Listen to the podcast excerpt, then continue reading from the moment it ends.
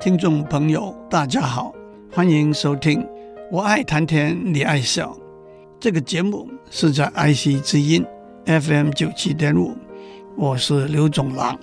我们讲生物遗传的现象，从一八六六年孟德尔建立了遗传学的实验和理论基础开始，一九一零年，摩根 Thomas Morgan 证实了。遗传的基因是储存在染色体里头的。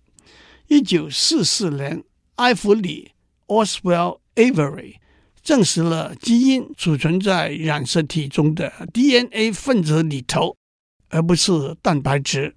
一九五二年，荷西 （Alfred Hershey） 和蔡司 （Martha Chase） 更明确的证实了这个结论。接下来的挑战。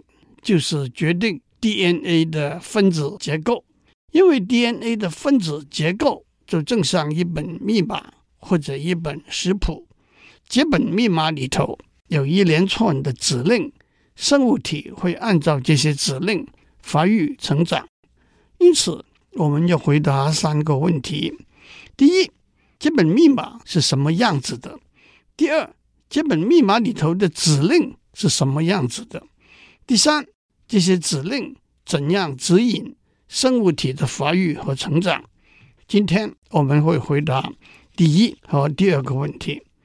第一个问题的答案就是华生 James Watson 和克里克 Francis Crick 在一九五三年发现的 DNA 分子双螺旋结构。让我们一一道来。首先，我们要知道这本密码。是用什么文字来写的？是英文呢？中文呢？还是阿拉伯数字零一二三四五六七八九呢？还是二进位制的零和一呢？答案是，远在一九七一年，瑞士生物学家米歇尔 m i c h e 找到了 DNA 分子之后，和他同在一个实验室的科塞尔。在一八八一年，分析 DNA 的化学成分，证实 DNA 有四种含氮碱基，简称 ATCG 组成。换句话说，这本密码是用 ATCG 四个字母组成的。但是，这四个字母在 DNA 分子里头怎样排列起来，成为一本密码呢？打一个比喻来说。怎样用一千个中文字排成《论语》《孟子》，或者二十六个英文字母排成莎士比亚的作品，或者用轮子、方向盘、活塞、排气管、雨刷、后视镜拼凑成一台汽车呢？换句话说，我们要知道，从化学的观点来说，这些含氮碱基 ATCG 是怎样连接起来的呢？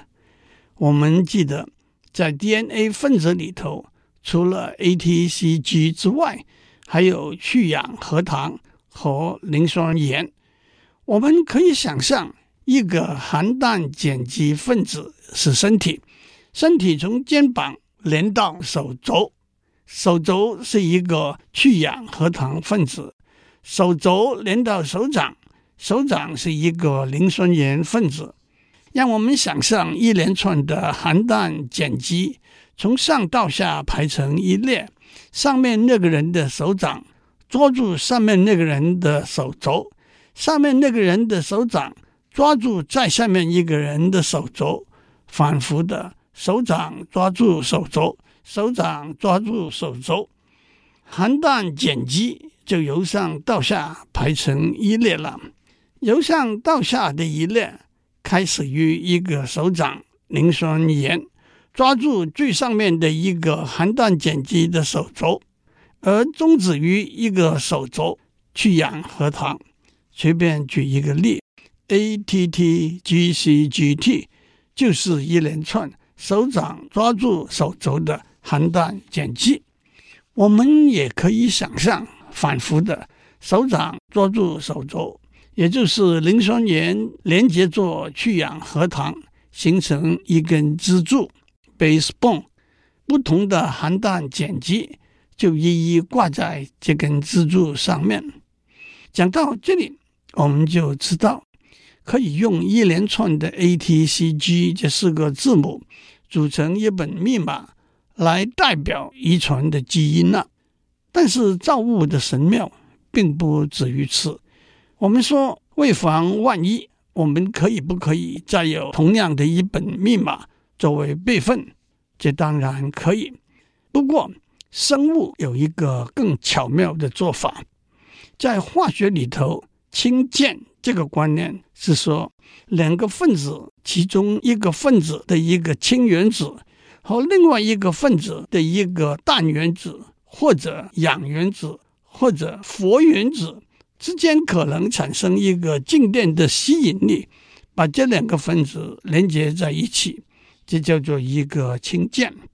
氢键英文是 hydrogen bond，bond 就是连接的意思。但是让我强调“可能”这两个字，因为这还牵涉到这两个分子本身的结构。在 DNA 的四个含氮碱基 A、T、C、G 里头，只有 A 和 T、G 和 C 之间可能有氢键连接起来。一个比喻是 A 和 G 是胖子。C 和 T 是瘦子，只有胖子和瘦子可能由氢键连接起来。的确，A 和 T 可以由两个氢键连接起来，C 和 G 可以由三个氢键连接起来。用比较严谨的化学言语来说，A 和 G 是二环大分子 purines 嘌呤，C 和 T。是一环小分子 pyrimidines 嘧啶，只有大分子和小分子才可能由氢键连接起来，它们就叫做碱基对 base pair。至于 A 和 C、G 和 T 呢？虽然胖瘦的条件满足了，但是还有别的条件不能满足，所以不能由氢键连接起来。一个比喻就是 A 和 T、C 和 G 形影相随。更美妙的，一个是形，另一个就是影。有 A 就有 T，有 T 就有 A，有 C 就有 G，有 G 就有 C。这也正是互补这个观念。换句话说，如果我告诉您一连串的含氮碱基是 A T T G C G T，我们可以让 A 和 T 互换，C 和 G 互换，变成 T A A C G C A。这两个连串是一而二，二而一的，正如一张黑白的照片和它的底片一样。这个观察让华生和克里克终于找到了 DNA 的分子结构。譬如说，有两列含氮碱基的分子。一列是 A T T G C G T，另一列是和它对应的 T A A C G C A。一个 DNA 分子就像一把梯子一样，一边是 A T T G C G T，另一边是 T A A C G C A。这两边相对应的含氮碱基之间由氢键连接起来，这些氢键。可以被想象为梯子里横的踏板，但是因为 DNA 分子里头含氮碱基和去氧核糖和磷酸盐之间静电吸引和抗拒的力量，这把梯子被扭曲成螺旋状，梯子的两边就形成了所谓双螺旋了。在 DNA 分子里头，碱基对 base pair 中。A 和 T 相配，G 和 C 相配，因此 A 的数目等于 T 的数目，G 的数目等于 C 的数目。也正是查理夫在一九五二年找到的结果。在 DNA 分子的化学成分分析里头，A 和 T 的百分比相同，G 和 C 的百分比相同。难怪查理夫认为他的结果对 DNA 模型的建立。有相当重大的贡献，颁给华生和克里克的诺贝尔奖里头没有他的份，让他愤愤不平。让我也指出，在华生和克里克发现的双螺旋的结构，含氮碱基包在双螺旋中间，而磷酸盐挂在外面。这正和当初包磷错误的三螺旋结构，把磷酸盐放在中间的做法相反。包磷错误的结构是化学上不稳定的，华生和克里克的结构化学上是稳定的。更更重要的，DNA 分子的结构也美妙地解释了 DNA，因此也是染色体如何复制自己的过程。当一个 DNA 分子要复制自己的时候，被氢键连接起来的梯子的两边分开来，每边各自找和它互补的含氮碱基连串作为新的一边，再结合起来。成为两把扭曲的梯子。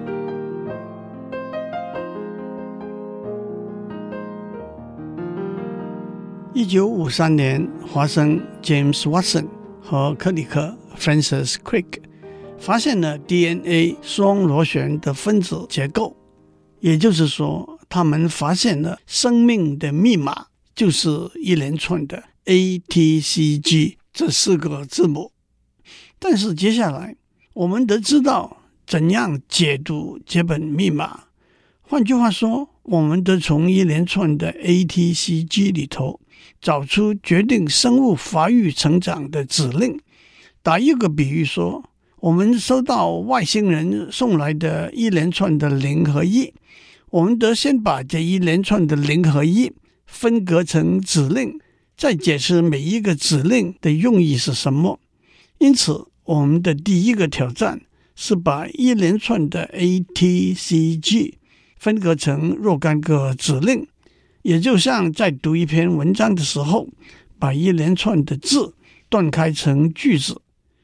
让我指出，把一连串的 A、T、C、G 分割成生物体生长发育的指令，每个指令必须由三个或者由三个以上的字母组成。为什么？简单的说，蛋白质是组成人体一切细胞和组织的重要成分，因此生物体的生长发育都只是不同的蛋白质的形成而已。蛋白质由二十种不同的氨基酸 （amino acid） 连接起来组成，因此如果每个指令选取一个氨基酸，一连串若干个指令。就是选取若干个氨基酸，把它们按次序连接起来，形成一个蛋白质分子。一个 ATCG 字母只能在二十个氨基酸里头选取四个，两个 ATCG 字母有十六个组合，也只能在二十个氨基酸里头选取十六个。三个 ATCG 字母有四乘四乘四。六十四个组合就足以在二十个氨基酸里头选取任何一个了。让我们先相信一个指令是由三个 A、T、C、G 字母组成。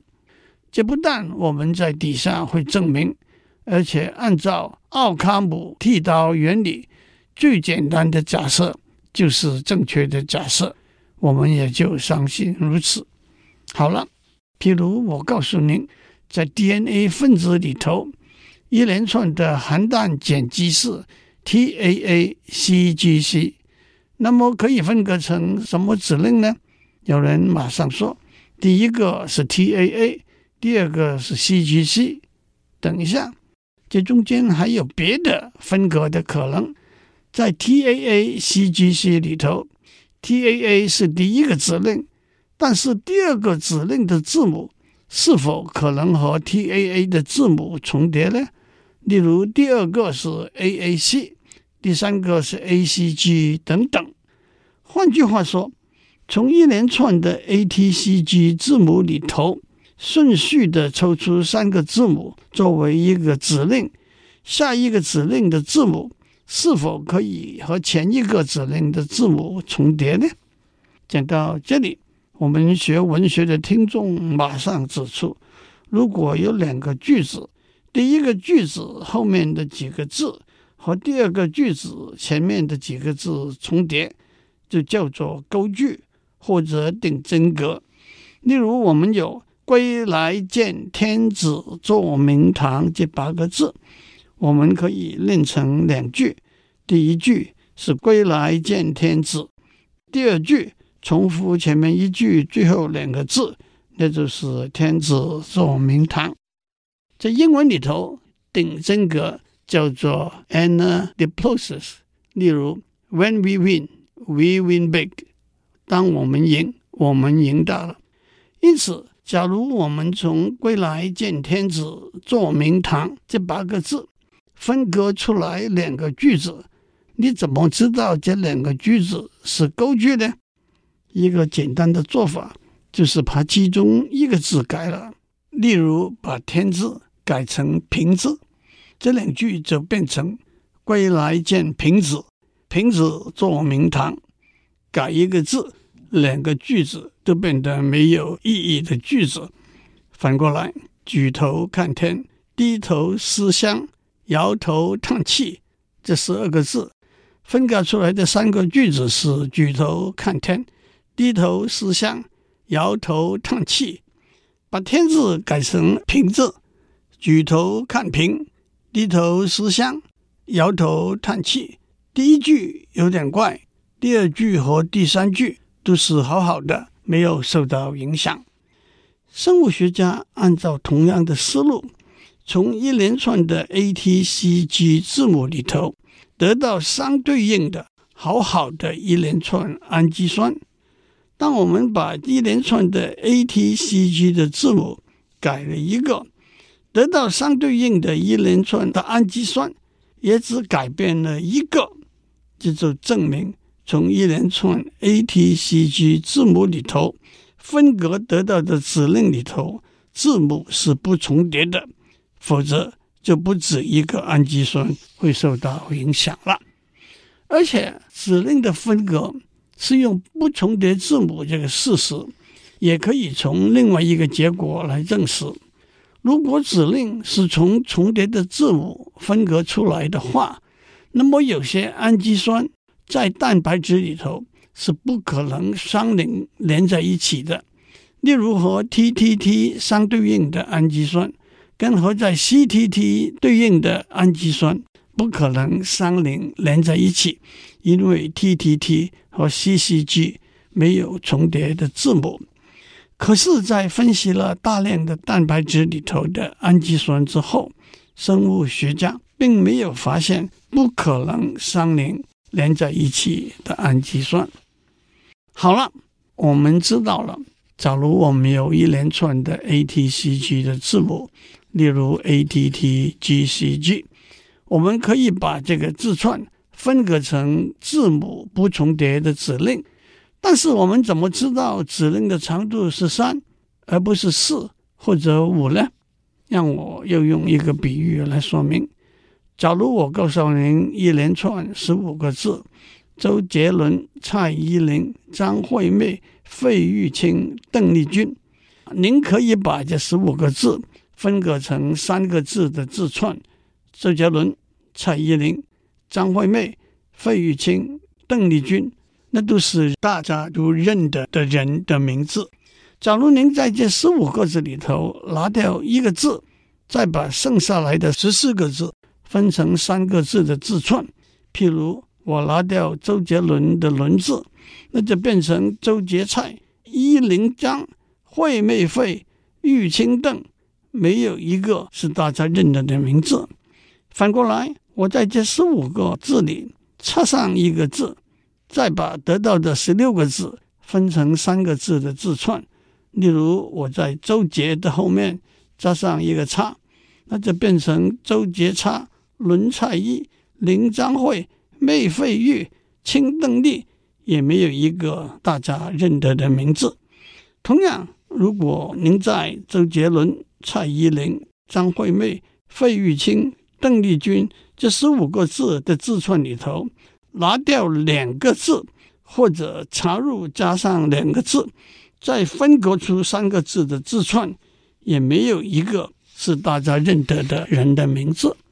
但是如果我们拿掉三个字，例如拿掉“杰伦蔡”三个字，再把剩下来的十二个字分割开来，我们得到周伊玲、张惠妹、费玉清、邓丽君。除了第一个名字周伊玲是我们不认得的名字之外，其他的名字都没有受到影响。如果我们插入三个字，例如在周字后面插入叉叉叉。那么，在这十八个字里头，我们念出来的名字就是周叉叉、叉杰伦、蔡依林、张惠妹、费玉清、邓丽君，也就是只有第一个和第二个名字是我们认不出来的名字。一九六一年，克里克 （Francis Crick） 和布伦纳 （Sydney Brenner） 利用同样的观念，在一连串的 A T C G 字母里头。删除或者插入一个、两个或者三个字母，发现拿掉或者插入一个、两个字母，得出来的氨基酸连串和原来得到的氨基酸连串大不相同。可是删除或者加入三个字母，得到的氨基酸连串里头只有一个或者两个氨基酸和原来不同，其他的氨基酸。还是和原来一样，这就是在 AGCT 密码里头指令由三个相邻的字母组成的证据。布伦纳也是二零零二年诺贝尔生理学和医学奖的得主。我们讲到这里，祝您有个美好的一天。以上内容由台达电子文教基金会赞助播出。